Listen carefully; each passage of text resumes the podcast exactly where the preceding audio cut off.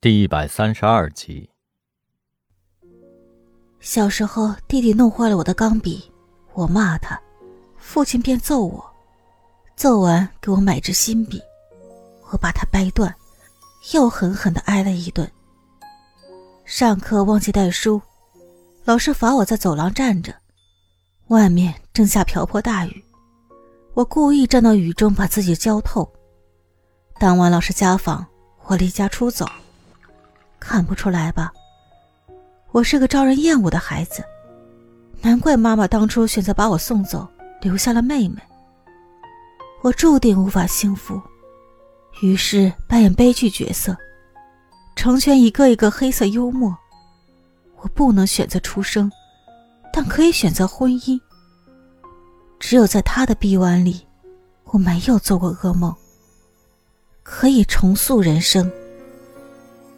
那个男人，是神一样的存在。给他疗伤，把他从银行的实习生培养成了部门经理，从女孩变成了女人。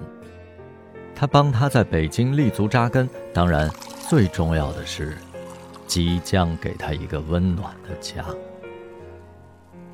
云豹明白他的意思，这样巨大、庄重而来之不易的幸福。岂能让来去无踪的一夜情钻了空子？苏明轩做的是保本理财，宁可不要利息，也绝不允许资本发生丝毫的风险和闪失。聊着聊着，天就亮了，蛋糕吃完了，酒也喝光了，云豹背着吉他滚蛋。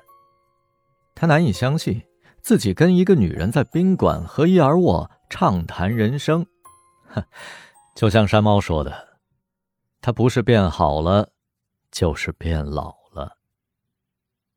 这一天排练的时候，云豹喜形于色，他的吉他弹得飘飘欲仙。你爸给你买新车了？肯定有艳遇。瓦纳回来了。云豹嗓了声音一把。郑重其事地宣布：下周六晚上，乐队将在 Black Box 演出一小时。大家不吭声了，心里不是滋味。Black Box 曾经是 Prayer 的专属阵地，如今抛头露脸的，倒成了一种恩赐了。莫蔚刚加入乐队那会儿，云豹就找过 Black Box 的老板 Jerry。希望有机会重振雄风，可杰瑞为难地告诉他，现在客人只认真空乐队，生意不好做，他没有能力再签约其他乐队了。云豹毛遂自荐过几家酒吧，都被拒了。曾经有几个圈内的朋友天天喊着“只要你出山，我们给你支台捧场”，现在也没影儿了。昨晚。云豹突然接到了杰瑞的电话，说下周六棋子从机场赶回酒吧比较晚，请 Prayer 九点先演一场。哼，我们成暖场小丑了。我们不是从前的 Prayer 了，要从零开始。这次机会来之不易，哎，不如精选八到十首老歌，作为上猫纪念会的预演呢。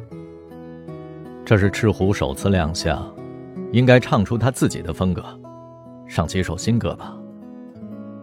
乐队荒了这么久，除了他应征主唱时自创的那首《游荡》，我们哪里还有新歌了？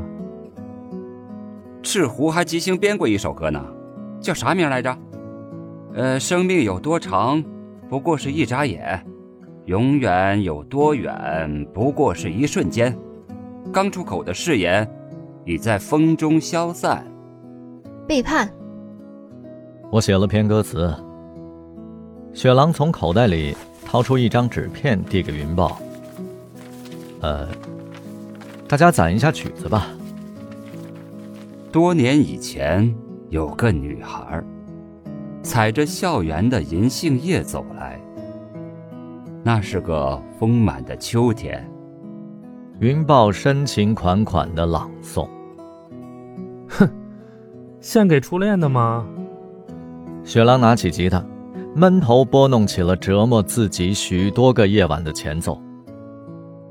莫蔚耳朵一亮，他突然觉得自己扮演的女性角色并非一无是处。复仇似乎可以用一种更阴柔的方式进行。